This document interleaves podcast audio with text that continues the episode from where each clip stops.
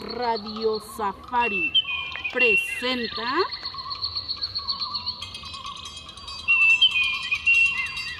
Muy buenas tardes a todos nuestros radioescuchas. Su amiga y servidora Juana Gavilana les contará todo lo que ocurre en el Mayac y en todos los ecosistemas. Nuestro corresponsal ya se encuentra en la tierra del faisán y del venado. Nos enlazamos contigo, Susana Gaviota. ¿Qué nos tienes? Hola, ¿qué tal, Juan Gavilán? Pues aquí estamos tratando de conocer un poco más el pájaro Tiu, que como sabrán llevó a cabo la gran hazaña que le encomendó el Señor de la Lluvia. Pájaro Tiu, ¿me puede conceder unos momentos aquí para Radio Naturaleza? Queremos conocer el pensamiento de nuestros héroes para captar sus impresiones. No, señorita, yo no soy un héroe, ¿cómo cree? Claro que lo es. Imagínese usted que con la gran hazaña que hizo, todos los aquí presentes podemos seguir vivitos y coleando. Dígame qué pensó cuando Shaq, el señor de la lluvia, le encargó la gran misión de nada más y nada menos que salvar las semillas de todas las plantas. Bueno, recordemos que les dijeron a todas las aves, no nada más a mí. Pues sí, pero usted tuvo un papel central en salvar la semilla del maíz, una semilla fundamental para la vida.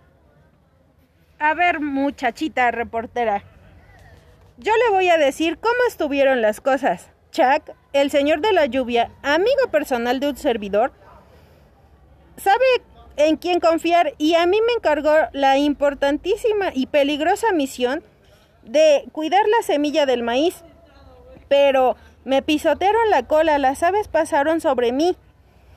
Me encontré con el loro de frente blanca, el pájaro carpintero y hasta el chorlito. Si no hubiera sido así, yo hubiera rescatado la semilla del maíz.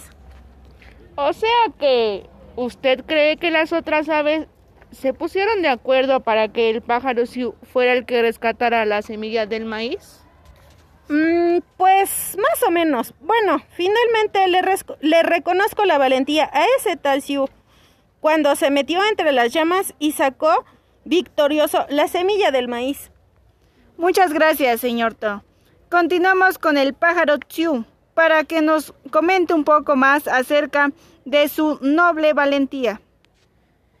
Bueno, bueno, señorita, yo creo que hice lo propio. Mire, este seguí mis principios. Yo creo que cualquiera de nosotros lo hubiera hecho. Al final y al cabo, pues es nuestra misión proteger las semillas y seguir las órdenes de el Dios que es de la lluvia.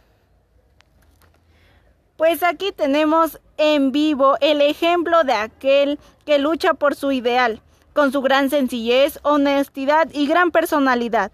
Y quiero decir que este pájaro es muy bello por fuera y por dentro, ¿no creen ustedes?